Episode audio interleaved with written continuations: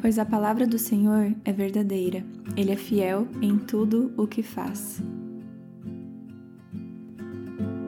Oi, gente, sejam bem-vindos ao podcast do Falei com Amor. Eu sou a Gabi Saltier e você chegou no estudo de Salmos. Hoje é o episódio 33 da nossa série de 150 episódios. Não se preocupe se você chegou agora no podcast do Falei com Amor, você não vai ficar perdido chegando no meio da série de Salmos. Continue por aqui, continue amanhã, continue depois e siga o Falei com Amor. Os episódios podem ser ouvidos de forma aleatória, então fique aqui comigo e com as milhares de pessoas que estão estudando Salmos todas juntas. E deixa eu te perguntar, você já compartilhou o podcast do Falei com Amor com alguém? Porque, gente, está na hora de você mandar esse episódio para alguém ouvir sobre Jesus. Se você ainda não leu o Salmo 33, te convido a ler assim terminar o episódio. Confesso que alguns salmos me deixam um pouco confusa a respeito do que falar. Às vezes eu fico olhando assim para o salmo e fico pensando: será que ele tem uma linha de raciocínio? Será que eu consigo perceber algo similar em todos os versículos? Até que sim, o Salmo 33 são tópicos do porquê nós devemos louvar e confiar no Senhor. Em primeiro lugar, nós devemos louvar e confiar no Senhor porque Ele é fiel. Assim como diz no versículo 4, a palavra dele é verdadeira e ele é fiel em tudo o que ele faz. Nós devemos amá-lo também porque ele ama a justiça e a retidão.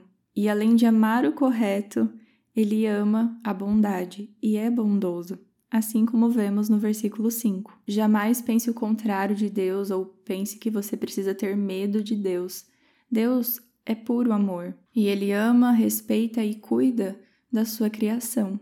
Ele é o Criador, como diz o versículo 6. Então, imagina o amor imenso que Deus não tem por absolutamente cada ser que ele criou. Então, além de ser fiel, amar o correto, ser bondoso e criador, Deus é soberano. O versículo 11 diz que os planos do Senhor permanecem para sempre, os propósitos do seu coração por todas as gerações. E por último, o sexto item, tenha a certeza que Deus cuida de nós. No versículo 20 diz que o Senhor é o nosso auxílio e a nossa proteção.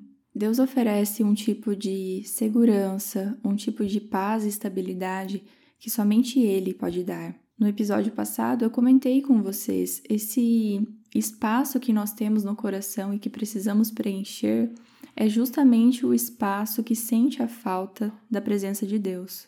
Eu não sei se você ouve esse episódio durante o dia ou a noite, mas eu desejo que o seu dia ou sua noite, sua semana, sejam preenchidos por uma certeza de que Deus é merecedor da sua confiança.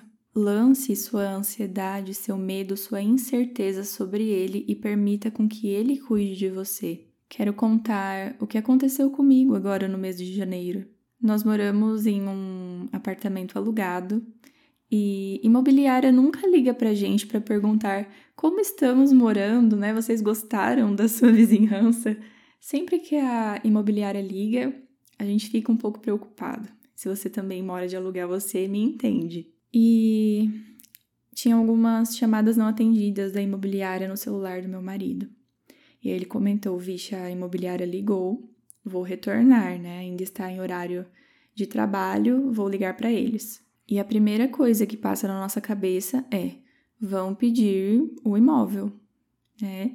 E enquanto ele ligava de volta, ele foi para o quarto e eu fiquei no escritório. E aí eu comecei a pensar: cheguei a ficar um pouco ansiosa ali na hora que eu vi que o Renato tinha começado a conversar, né, no telefone. Só que de repente a ansiedade foi saindo e os pensamentos foram fluindo para outro lado. Minha cabeça estava mais ou menos assim. Será que vão pedir a casa pra gente? É, talvez eles peçam. Mas o contrato não terminou ainda, mas eles podem pedir, a casa deles.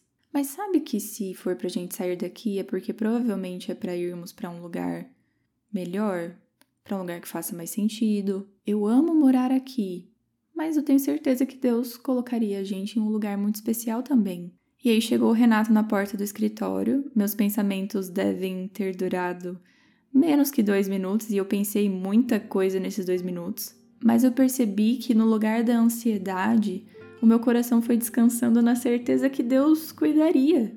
por fim a imobiliária só queria uma informação que não era nada com nada, não tinha importância alguma, era algo extremamente pequeno. Mas depois eu fiquei pensando, nossa, como eu consegui descansar na certeza que Deus estaria cuidando. Essa proximidade diária que eu tenho com Deus faz o meu coração ficar em paz. Enquanto Deus nos der saúde e nos der oportunidade de trabalhar, o mais Ele faz. Deus já fez tantas coisas em nossas vidas e às vezes a gente se preocupa por ansiedade, com antecipação, pelo pequeno. Deus já enviou o filho dele na cruz. Você acha que eu precisava me preocupar que ele não iria prover um lugar para eu morar? Claro que eu estou super feliz de continuar na minha casa, mas esse episódio não é sobre imóvel, é sobre a bondade e o descanso em Deus. A gente não precisa de uma lista em tópicos do porquê confiar em Deus. Nós precisávamos de uma cruz, e isso ele já nos deu. Fiquem com Deus e um beijo da Gabi.